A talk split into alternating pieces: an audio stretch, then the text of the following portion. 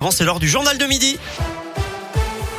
Et l'actu dans l'un et le Maconnais avec Colin Cotte. Salut Colin. Salut Eric, salut à tous. À la une de l'actualité aujourd'hui, une première matinée avec le retour du masque dans les écoles d'une quarantaine de départements, dont l'un des départements qui dépasse le seuil d'alerte fixé à 50 cas de Covid pour 100 000 habitants, car la reprise épidémique est bien là en France, a confirmé la semaine dernière le porte-parole du gouvernement Gabriel Attal.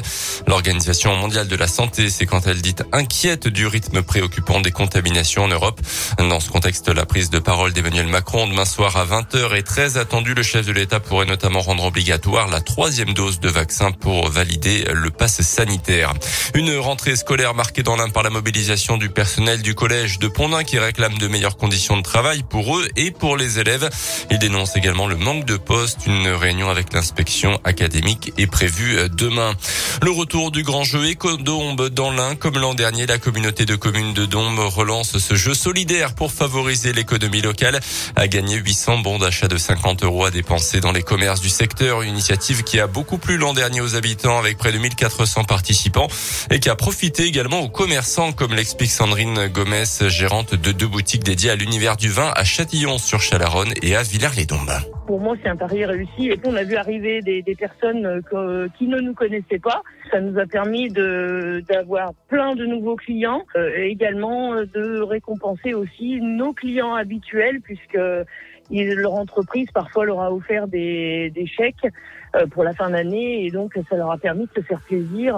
Il faut en avoir discuté avec plein d'autres commerçants euh, tout le monde a été enchanté. Ceux qui, qui recontinuent cette année euh, l'ont fait euh, franchement de bon cœur parce que c'est un plus. De toute façon, c'est indéniable, c'est un plus. Et le jeu Ecodombe est ouvert jusqu'au 30 novembre pour un tirage au sort le 3 décembre.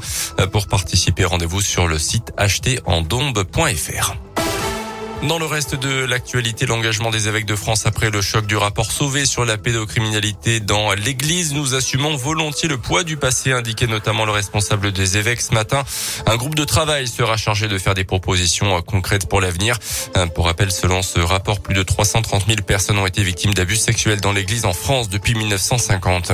La piste terroriste n'est pas écartée après l'agression d'un policier à Cannes tôt ce matin. Le suspect qui a été blessé par balle par un autre policier aurait ouvert la portière d'un véhicule de police où se trouvait la victime lui aurait asséné un coup de couteau. Le policier a été sauvé par son gilet pare-balles.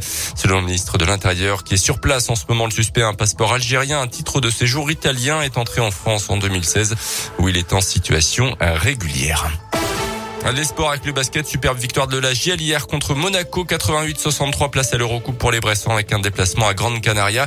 Et puis en foot à noter la grosse défaite de Lyon hier en Ligue 1, 4-1 contre le Stade Rennais.